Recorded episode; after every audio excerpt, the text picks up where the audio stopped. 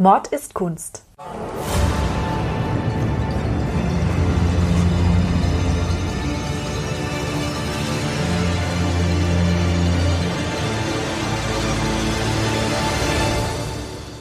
Blutige Morde und grausame Verbrechen. Für immer auf Leinwand gebannt. Kunst ist nicht immer etwas für schwache Nerven. Oft zeigt sie uns die tiefsten Abgründe des menschlichen Wesens. Und genau darüber reden wir in unserem Podcast. Hallo, und, herzlich willkommen. Sag mal, Ludwig, kennst du den Faust? Selbstverständlich, Nina. Allerdings muss ich gestehen, dass zu dem Zeitpunkt, als ich den eigentlich hätte lesen sollen, das in der Schule halt eine Pflichtlektüre war. Und nachdem ich zu dem Zeitpunkt 14 werde ich gewesen sein, sowieso nicht gerne machen wollte, was ich in der Schule hätte machen sollen, hat sich mein Interesse in überschaubaren Grenzen gehalten. Dann bin ich mal gespannt, ob du die Szene, die ich dir heute zeige, einordnen kannst. Ich habe dir ein Bild mitgebracht von Eugène Delacroix. Das ist gemalt worden um 1830 und hängt in der neuen Pinakothek München. Da die ja momentan aufwendig renoviert wird, weiß ich nicht, ob man es im Moment sehen kann. Aber wir haben das Bild auf jeden Fall auf unserer Website mordistkunst.de und auf unserem Instagram-Portal mord-ist-kunst. Ganz genau. Und da könnt ihr euch das ansehen. Es ist ein super interessantes Bild, weil es so unglaublich viele Facetten der psychologischen Abgründe eines Menschen ineinander verwoben hat. Aber nun genug der Worte, jetzt will ich Taten sehen. Jetzt bin ich gespannt, ob der Ludwig damit was anfangen kann. Hier ist es.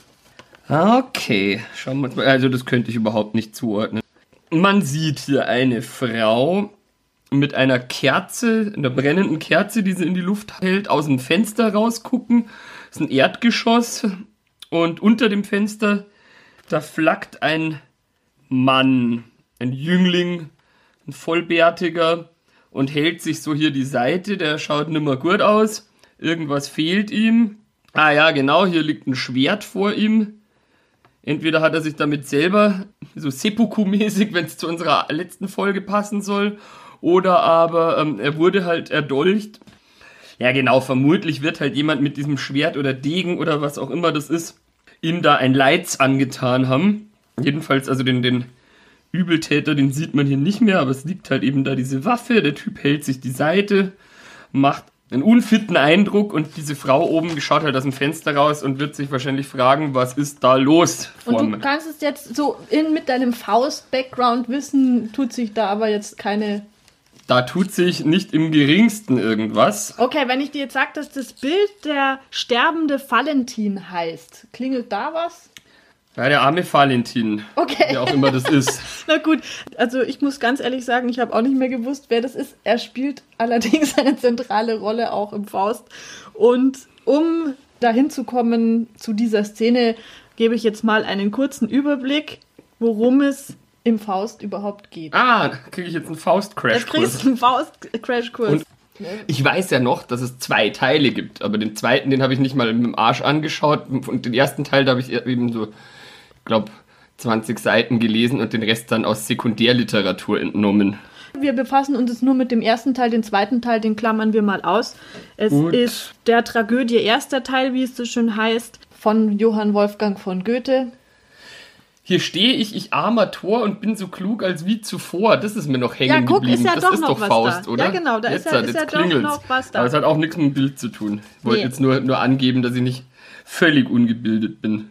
Also diese Story, die basiert grob auf einem Georg Faust, den es tatsächlich im 15. Jahrhundert gab. Das war ein Wunderheiler und Alchemist und die Legenden sagen, er wäre bei einem seiner Experimente zu Tode gekommen und wäre dann so verrenkt dargelegen, dass die Leute sich gesagt haben, ah, den hat bestimmt der Teufel geholt. Ein Heilpraktiker quasi, würde man heute sagen. Ja, eher sowas wie ein Scharlatan. Ich glaube, das ist ja das Gleiche.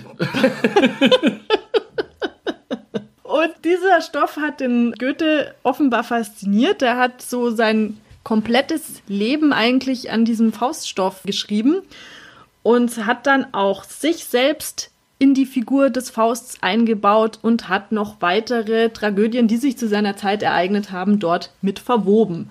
Das Stück, das dreht sich einmal eben um die persönliche Tragödie von Dr. Faust und um die Tragödie eines Mädchens namens Gretchen und um die Tragödie beider zusammen.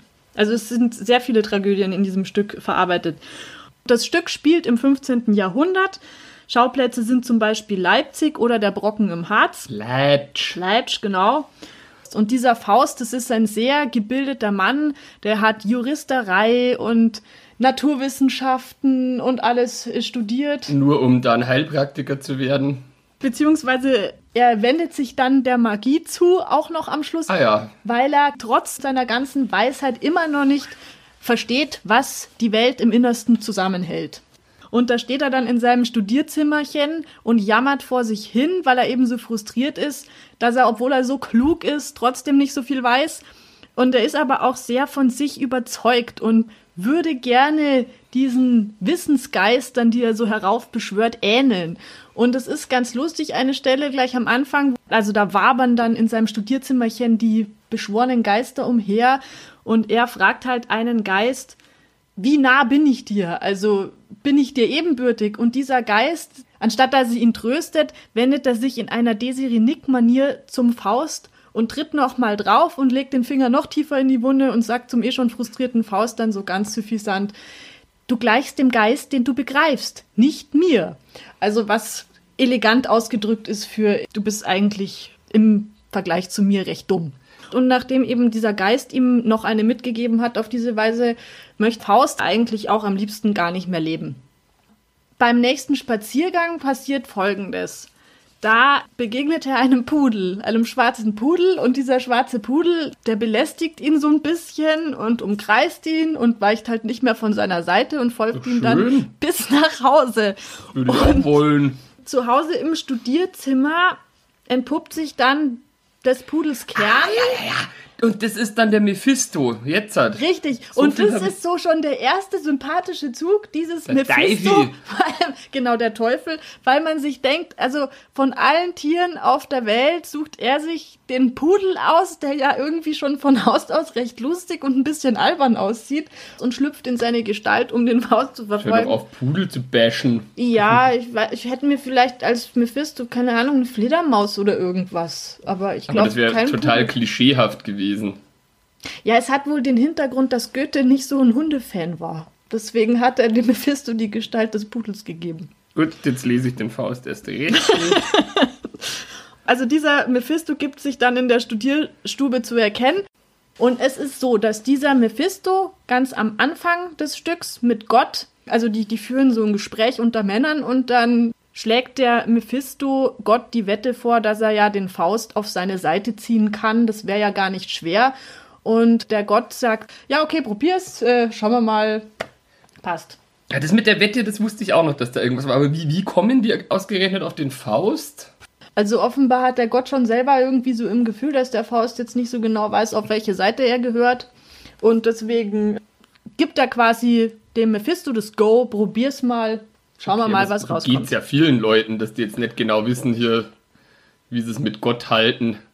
Gretchenfrage. Gretchenfrage, genau, aber ha, aber eigentlich ist im, unterm Strich kann man sagen, der Faust so ein random Guy und der Gott sagt halt hier, ja, probier das einmal. Er ist dem Gott irgendwie jetzt gerade so aufgefallen. Daraufhin ist eben der, der Mephisto dem Faust als Pudel gefolgt und schlägt dem frustrierten, in die Jahre gekommenen Wissenschaftler vor, dass er ihm einen Augenblick des vollkommenen Glücks verschafft und wenn der Teufel das hinbekommt, dann muss er sein, muss Seine der, Seele, gell? genau, dann muss Ja. der Faust seine Seele dem Teufel schenken. Zart.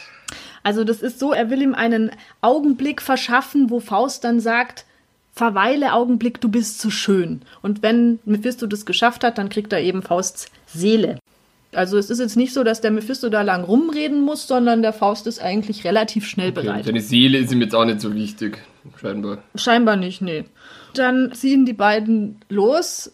Das ist irgendwie auch ganz lustig. Dann der Mephisto bringt den Faust in eine Schenke, dann wird quasi gesoffen und gesungen. Saufer. Genau, das findet der Faust noch nicht so witzig. Also da ist er noch ein bisschen verhalten. Was stimmt nicht mit dem? Ja, der ist halt nicht einfach zufriedenzustellen. Der Mephisto verjüngt den Faust auch, also das ist eigentlich ein ganz guter Deal für so einen alten Herrn. Dann gehen sie zu einer Hexe, da bekommt er vom Mephisto einen Trank und ehrlich gesagt, das habe ich nicht so rauslesen können, ob er deswegen sich dann in das Gretchen verliebt oder ob er einfach so von dem Gretchen begeistert ist. Spanische Fliege ins Getränk. Ja. Aphrodisiakum. Also ich finde, für mich persönlich kommt das jetzt irgendwie gar nicht so raus. Auf jeden Fall trifft der Faust dann auf das Gretchen. Und das Gretchen, das ist ein sehr frömmelndes Menschlein, das den ganzen Tag zur Beichte rennt, obwohl es eigentlich nichts zu beichten hat. Aber der Faust ist hin und weg. Ja, die wird halt wahrscheinlich einfach so erzogen worden sein. Ja, und die steht halt für das tugendhafte Mädchen und der Rein und pur. Genau und, und natürlich und auch ehrlich gesagt gerade 14 geworden, sagt der Faust. Also das ist ja auch aus heutiger Warte etwas. Ähm, viel. ja, aber also im 15. Jahrhundert, da hat man ja auch mit 14 geheiratet. Also das muss man in dem zeitlichen Kontext vielleicht betrachten. Ist aus heutiger Sicht natürlich extrem befremdlich. Ja. Und es wird dann noch befremdlicher, also weil der Faust, der trifft auf das Gretchen und dann sagt er, mein schönes Fräulein darf ich wagen, mein Arm und Geleit ihr anzutragen. Also darf ich sie Geleit, nach Hause ah. geleiten. Und das Gretchen, das, das Das ist ist. nicht das Einzige, was ihr antragen möchte wahrscheinlich. Nee, nee. Und das Gretchen sagt dann, bin weder Fräulein, weder schön, kann ungeleitet nach Hause gehen und lässt ihn stehen.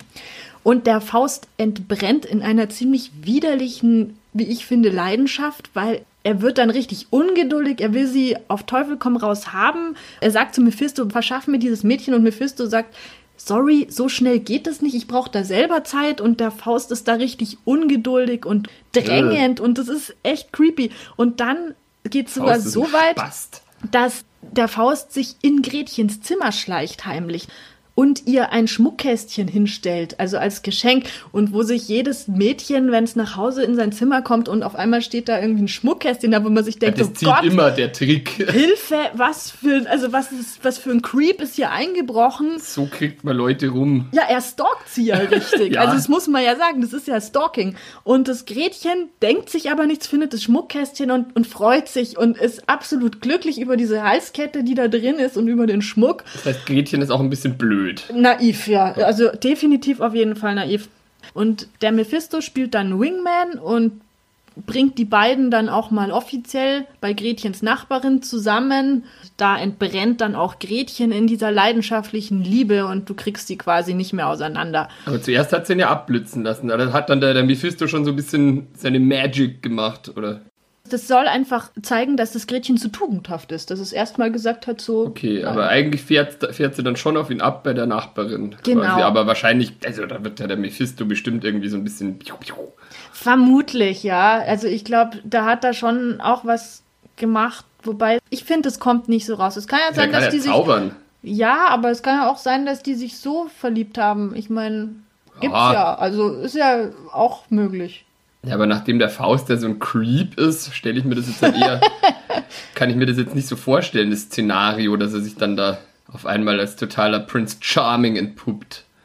Ja, ich weiß nicht, vielleicht war ja Aufdringlichkeit im 15. Jahrhundert auch irgendwie was, was, man, was charmant war oder so. Ja, gut. Also, das ist sehr seltsam für unsere heutigen Ohren. Ich meine, der Faust hätte jetzt, wäre ein Galant gewesen, dann hätte er dem Gretchen den Hof gemacht, hätte um ihre Hand angehalten, hätte sie geheiratet und dann wäre ja alles fein gewesen. Weil ich meine, die sind verliebt, also er ist ein bisschen älter als das Gretchen, aber das war Ja, damals älter als, noch älter als sie meint, dass er älter ist als sie, weil er wurde ja auch noch jünger gezaubert.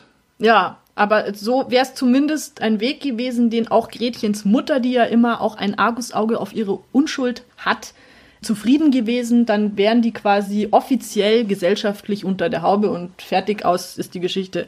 So hätten sie es machen Ja. können. Der Faust war aber extrem ungeduldig und wollte unbedingt das Gretchen im Bett haben, sagen wir es wie es ist. Das Gretchen hat gesagt, zu mir nach Hause können wir nicht, weil da ist meine Mutter und passt auf. Ja, die wollte schon, oder was? Ja, schon. Also sie, War dann nicht mehr so nicht. fromm. Also normalerweise damals hätten wir ja bis zur Ehe gewartet und dann hier. Ja, genau. Also das war aber nicht Aber der da hatte Fall. sie dann schon die, Da war sie einverstanden und dann hat der Faust gesagt, ja, für die Mutter habe ich hier ein Mittelchen, da gibst du ihr ein paar Tropfen in den Tee und dann schläft sie und wir können uns vergnügen. Also sie sind jedenfalls zum Gretchen und der Faust hat die Mutter ausgenockt. Ja, das Gretchen hat ihr das in den Trank, das mhm. ist wichtig. Jetzt kommen wir zu unserem Bild zurück. Dieser Valentin ist der Bruder vom Gretchen. Und der fand es wahrscheinlich nicht cool. Nee, der ist Soldat und der rühmte sich immer der Ehre seiner frommen Schwester. Und dann erfährt er sowas, dass sie sich mit einem Herren herumtreibt. Und ja, aber ganz ehrlich, also ich habe ja auch eine kleine Schwester, mit dir da mit so einem Hallodri daherkäme, dem würde ich auch was erzählen. Ja, aber dieser Valentin, der ist irgendwie dann ganz schön fies. Zunächst trifft er auf der Straße vor Gretchens Haus auf Faust und Mephisto im Doppelpack und packt gleich seinen Degen aus und sagt, also so geht's nicht. En garde. Und der Mephisto lenkt das dann eigentlich so, dass der Faust den Valentin ersticht.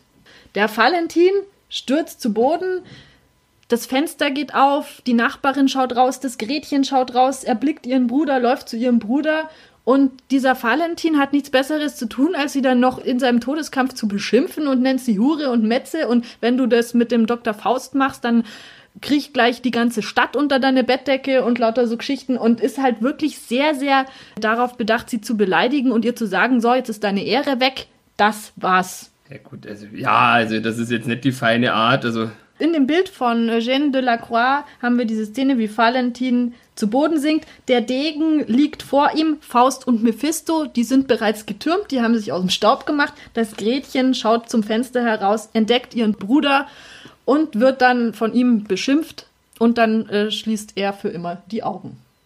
Also ein bisschen kann ich ihn schon verstehen, den Valentin, der war halt besorgt, weil ich meine, wie sich ja dann rausstellt, so viel weiß ich auch noch, äh, war er ja zu Recht besorgt ja, aber das wusste er ja in dem Moment noch nicht. Ja, aber das kann man sich doch denken, wenn, wenn einem seine minderjährige Schwester da sich von so einem. Aber beigestanden ist er ja auch nicht wirklich. Halodri bezirzen lässt und dann, dann. Die Schwester war ja selber verliebt. Sie hat sich ja auch in Faust verliebt. Also die beiden waren ja tatsächlich wirklich verliebt, aus welchen Gründen auch immer. Ich finde da den Teufel per se ganz cool, aber doch nicht für, für so ein junges Mädel. Also da muss man doch ein bisschen, ein bisschen reifen, bevor man ich habe, als ich diese Stelle las, mit dem Mephisto so abgeklatscht, weil ich mir denke, ja, also ganz ehrlich, um den ist nicht schad. Ja, vielleicht spricht jetzt auch da tatsächlich der besorgte Bruder aus mir. Ja, oder ich, ich meine, ich sehe es natürlich auch einfach mit den, mit den Augen von heute. Wenn man das jetzt auch in den zeitlichen Kontext setzt, muss man es auch wieder anders sehen. Im 15. Jahrhundert war das Verhalten vom Valentin garantiert angemessen. Also das muss man einfach so sagen. Er hätte es halt anders formulieren können. Also ich, ich würde jetzt auch nicht so drastische Worte finden, aber ich würde halt schon sagen, also du hier such da mal ein bisschen deine, deinen Umgang besser aus. Ja, eben, aber ich meine, man muss jetzt wirklich sagen, dass das schon ziemlich gemein ist, wie er dann abtritt. Ich sage, lass die Tränen sein, da du dich sprachst der Ehre los, gabst mir den schwersten Herzensstoß. Ich gehe durch den Todesschlaf zu Gott ein als Soldat und brav. Also ungefähr, Gretchen, ich versöhne mich mit dir nicht mehr, du hast es jetzt einfach verschissen. Ja, das ist, das ist schon lame. Das, ja. das kann man anders lösen. Und jetzt muss man ja auch dazu sagen, dass der Faust und der Mephisto, die mussten ja aufgrund dieser Auseinandersetzung dann fliehen, weil sie natürlich den Tod verschuldet hatten und dann natürlich auch polizeilich gesucht wurden, vermutlich. Und deswegen sind sie dann abgehauen. Das Dumme war, dass das Gretchen von dieser Nacht mit dem Faust dann. Lass mich raten, schwanger war? Richtig. Gretchen war schwanger, ihr Bruder war tot und leider Gottes starb auch die Mutter. Die wachte nämlich nach diesem Trank, nach diesem Vergnügungsschläfchen mit dem Faust nicht mehr auf. Ah ja, scheiße. Ja, also es so waren ihre jetzt... Mutter quasi selber umgebracht aus Versehen. Richtig. Darüber muss sie dann wahnsinnig geworden sein, weil das nächste, was man vom Gretchen erfährt, ist, dass sie in einem Kerker einsitzt, weil sie ihr Kind ertränkt hat. Und eine postnatale Depression bekommen hat, oder? Also ja, oder war die Depression schon pränatal da. Eben, also ganz ehrlich, Mutter ist tot. Bruder ist tot, der Faust ähm, Scheiße, ist, Faust weg, ist weg ja. und sie sitzt da mit dem Kind und war geistig umnachtet und so sitzt sie da in diesem Kerker und der Faust kriegt durch eine Vision mit, dass sie da sitzt und sagt zum Mephisto, nee, wir müssen sie befreien, komm und der Mephisto versucht ihm da zu helfen. Und dann geht der Faust in den Kerker vom Gretchen und sagt, komm mit, wir gehen irgendwo hin, wir retten dich. Und das Gretchen sagt, nein, ich bleibe hier, draußen habe ich nichts mehr, ich erwarte jetzt mein Urteil. Also sie will lieber tot Kein sein. Bock mehr auf den Faust. Sie hat keinen Bock mehr auf gar nichts. Sie muss büßen für das, was sie getan hat und bleibt dann im Kerker und der Faust und der Mephisto verschwinden und dann ist die Geschichte aus. Ah ja, okay. Ja, so ein paar Sachen sind dann sind jetzt schon wieder zurückgekommen. Ich habe ja immerhin die Sekundärliteratur damals, wie gesagt, gelesen. Und was ich auch weiß, ist, dass heutzutage wird man sagen, based on a true story, dass die Geschichte, also diese, diese Gretchen-Tragödie ja ähm, einen realen Hintergrund auch tatsächlich hatte. Und zwar gab es da zwei Fälle. Den Fall der Kindsmörderin Maria Flint, die hat im 18. Jahrhundert in äh, Stralsund gelebt. Das war die Tochter eines Schuhmachers, die in jungen Jahren, also 1739 geboren, 1761 wurde sie dann Näherin bei einem Pächter Diek in Gaga auf der Insel Rügen. Und was auch noch wichtig ist, ist damals war äh, diese ganze Gegend dem Königreich Schweden zugehörig und auch von schwedischen Truppen besetzt. Das hatte was mit dem Dreißigjährigen Krieg zu tun und ging dann auch bis 1815 tatsächlich. Und jetzt ist überliefert, dass die während dieser Zeit als Näherin auf der Insel Rügen immer wieder vom Sohn dieses Pächters, und zwar hieß der Leutnant Johann Dieck, war ein schwedischer Offizier, von dem jedenfalls immer wieder bedrängt wurde und halt schließlich dann irgendwann nachgegeben hat, seinen Avancen, und dann schwanger wurde. Ah ja, das ist ja dieselbe Geschichte wie Genau. Faust und Gretchen. Ähm, ja, und jetzt pass auf, und dann bat sie den um Beistand. Also, ja, hier, du hast mich geschwängert, was machen wir jetzt? Und der hat ja den Beistand aber verweigert, sprich, er war ein ziemliches Arschloch. Dementsprechend verließ die dann die Insel Rügen und ist in ihr Elternhaus zurückgekehrt. Jetzt, und das ist wieder eigentlich eine ganz krasse Parallele zu der Faustgeschichte, sind nämlich kurz darauf ihre Eltern verstorben.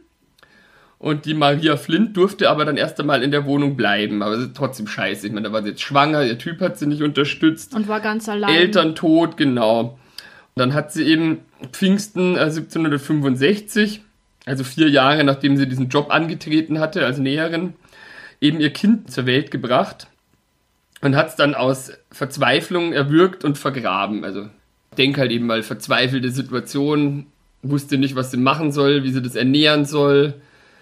Ja, das ist das, weil die dann nicht mehr wo ein noch wo aus wissen, haben niemanden, dem sie sich anvertrauen können.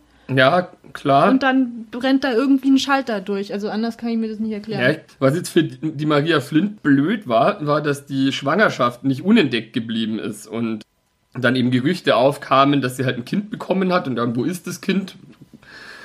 Also deswegen gab es halt dann das Gerücht eben, dass sie das Kind bekommen und beseitigt hat, weil das Kind ja nirgendwo war. Dementsprechend hat der Stralsunder Stadtrat dann auf Basis dieser Gerüchte eine Untersuchung eingeleitet, in deren Verlauf die Maria Flint die Tat dann auch gestand. Jetzt weiß ich nicht, ob sie gestanden hat, weil sie halt ein schlechtes Gewissen hatte oder weil halt die damals gängigen Verhörmethoden entsprechend waren, dass man halt nur gestehen konnte. Ich meine, das muss man sich vorstellen, das war eben wie gesagt 1765, da war auch noch so die Zeit Hexenverfolgung, Inquisition, das alles, das war da noch präsent und da gab es ja auch noch die peinliche Befragung, sprich körperliche Qualen, die einem angetan wurden. Sprich, man wurde halt unter Zuhilfenahme von Folter zu einem Geständnis gezwungen. Also es war eine völlige No-Win-Situation. Also Streckbank oder Daumenschrauben, vielleicht hat sie da Ja, alles Mögliche. gekriegt, Also wie gesagt, ja. man weiß es nicht. Jedenfalls wurde dann die Leiche des Kindes nach ihren Angaben gefunden und die Maria Flint zum Tode verurteilt. Und jetzt kommt's. Der Johann Dieck, also der Kindsvater, der hat dann, nachdem er erfahren hat, dass die Maria Flint jetzt im Knast sitzt und zum Tode verurteilt ist, plötzlich doch ein schlechtes Gewissen bekommen. Was ihm reichlich früh eingefallen ist. Jedenfalls nach dem Motto besser spät als nie, hat er dann versucht, den obersten Gerichtsdiener Burmeister zu bestechen. Der hat sich aber nicht bestechen lassen. So. Und jetzt war aber dieser Dieck ein schwedischer Soldat. Das heißt, dann hat er gedacht, ja gut, wenn ich den jetzt nicht bestechen kann, dann befreie ich eben die Maria Flint jetzt gewaltsam aus dem Knast. Wie der Faust. Ja, der hat es aber dann auch durchgezogen. Der wurde dann nämlich auch von Offizieren seines Regiments unterstützt Und in der Nacht zum 29. Oktober 1765 ist dann eben der Johann Dieck mit, je nach Überlieferung, 20 bis 50 Kumpels, die halt auch Soldaten waren, losgezogen. Was ein bisschen seltsam war, ist, der Stadtrat hat kurz vorher, also am selben Tag, irgendwie Wind davon bekommen und deshalb die äh, Stadtwachen in Alarmbereitschaft versetzt. Also gegen 3 Uhr morgens jedenfalls lief dann diese Truppe, die waren bewaffnet und aber als Zivilisten und, und Seemänner verkleidet. Seemänner? Ja, so habe ich es äh, nachgelesen. Sind dann ungehindert durch das Stadttor durchmarschiert, ohne von der Militärwache angesprochen zu werden. Jetzt muss man wissen, die Militärwache da, ähm, das waren ja die, die schwedischen Soldaten und die Stadtwache, das waren halt die Leute aus Stralsund. Und ich mutmaße jetzt einmal, nachdem der Johann Dieck ja selber schwedischer Soldat war, vielleicht haben die da einfach gesagt, hier, weil jedenfalls die wussten Bescheid, haben aber nichts gemacht. Erst am Gefängnis selber sind sie auf Widerstand gestoßen, haben es aber trotzdem geschafft, da, da reinzugehen, einzudringen und die Maria aus ihrer Zelle zu befreien. Jetzt muss man natürlich als Hintergrund auch wissen, wie das so einfach geht, dass man da jemanden so Prison breakt. Dieses Gefängnis in Anführungsstrichen, das war halt ein zweistöckiges Haus Ach ja, da gab es halt nicht so viele Verbrechen offenbar. Ja, das, das steht auch heute noch. Also da werden wir auch ein Bild auf Instagram hochladen und auf mordestkunst.de. Die Adresse ist Bielkenhagen 7, also ein ganz normales zweistöckiges Haus und dementsprechend kann man sich ja auch ausdenken, dass es da vielleicht nicht so schwer ist, da jetzt einzudringen und jemanden da aus einem Zimmer raus zu befreien. Nachdem sie die Maria Flint befreit hatten, kam dann auch eine Verstärkung der Stadtwache dazu woraufhin es zu einem Handgemenge kam, bei dem drei Wachen und ein Angreifer getötet wurden. Also Handgemenge ist eskaliert, kann man sagen. Aber der Diek und die Maria Flint und die meisten von den Ausbruchshelfern sind daneben geflohen. Jetzt war die Maria Flint eigentlich safe. Mhm. Aber jetzt kommt der Plot-Twist. Am 2. Dezember, also knapp zwei Monate später, stand die dann plötzlich wieder vor der Tür dieses Stralsunder zweistöckigen Hausgefängnisses, weil sie von ihrem Gewissen geplagt wurde. Ah Und ja, die hat es auch nicht ausgehalten, wie das Gretchen.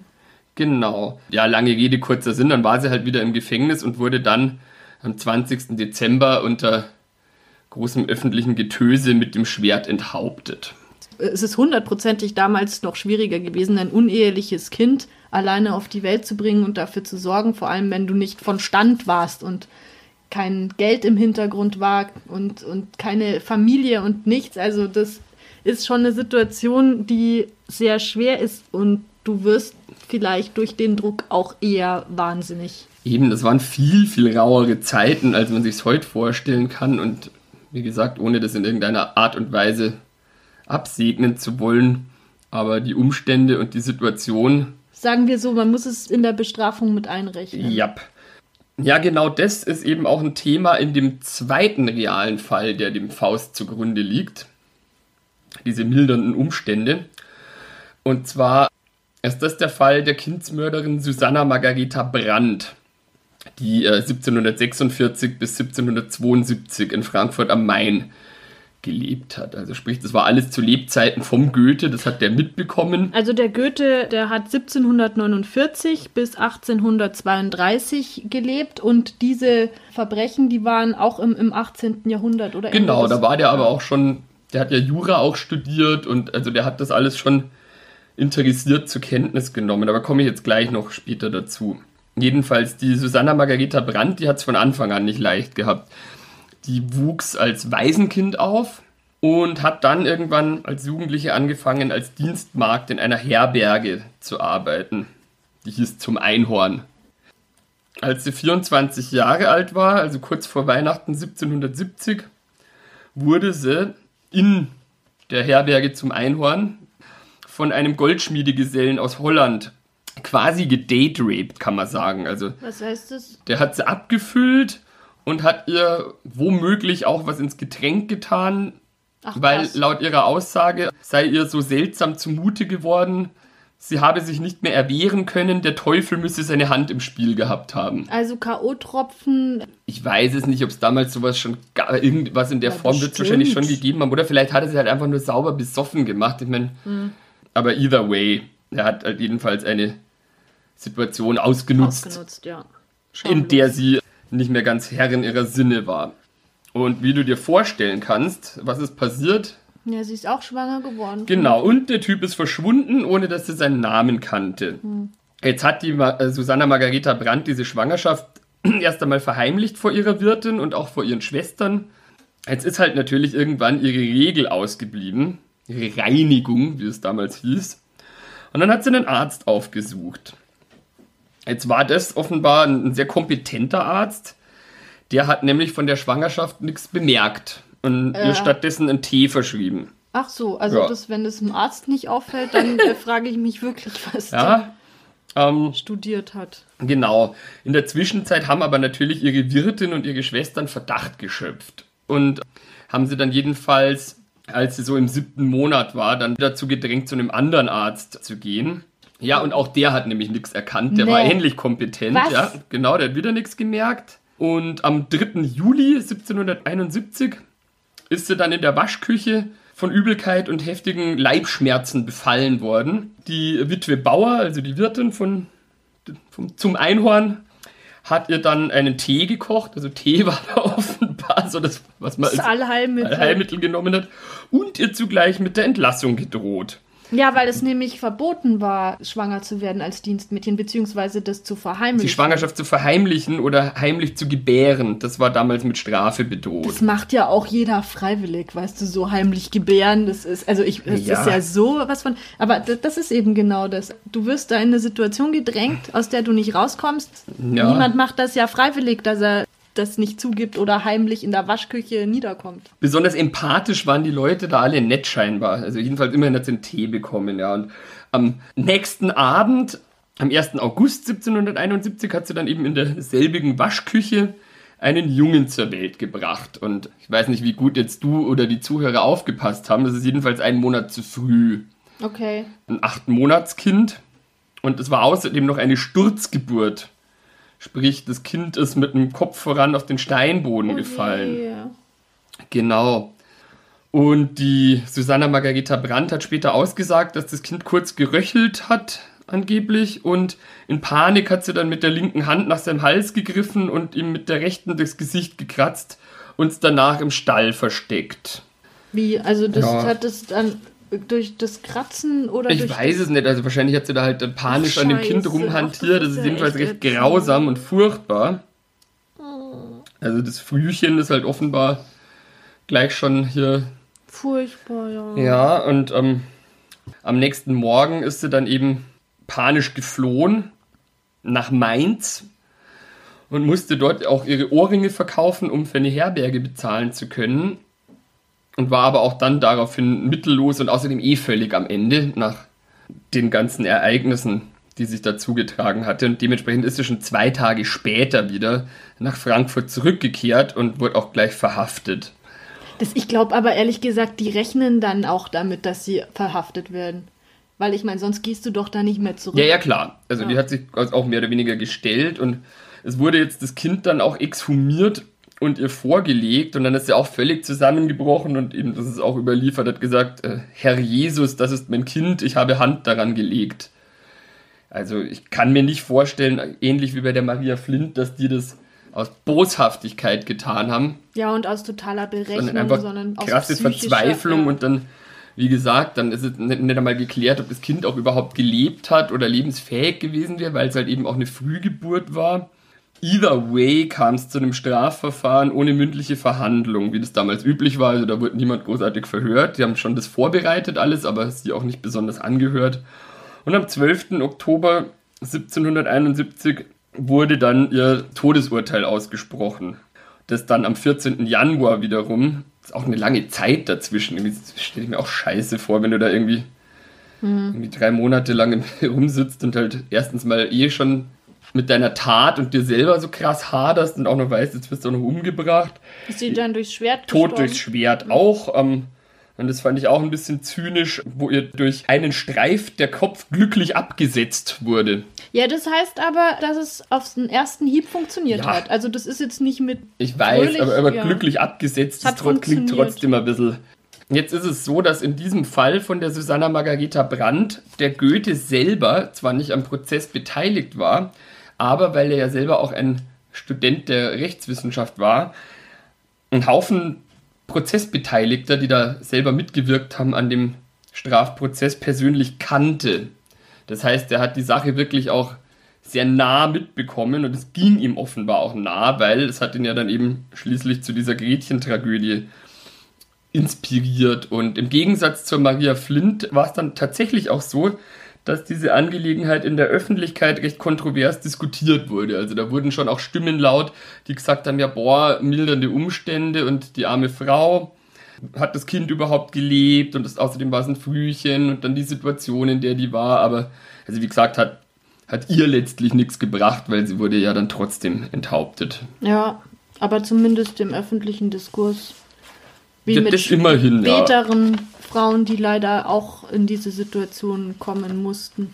Das Ding ist, damals ist man ja noch als Frau, die unehelich ein Kind erwartet, einem ganz anderen Druck ausgesetzt gewesen als heute. Aber es gibt ja heute immer noch Frauen, die ihre Kinder umbringen, nachdem sie heimlich geboren haben. Also das passiert ja ab und zu.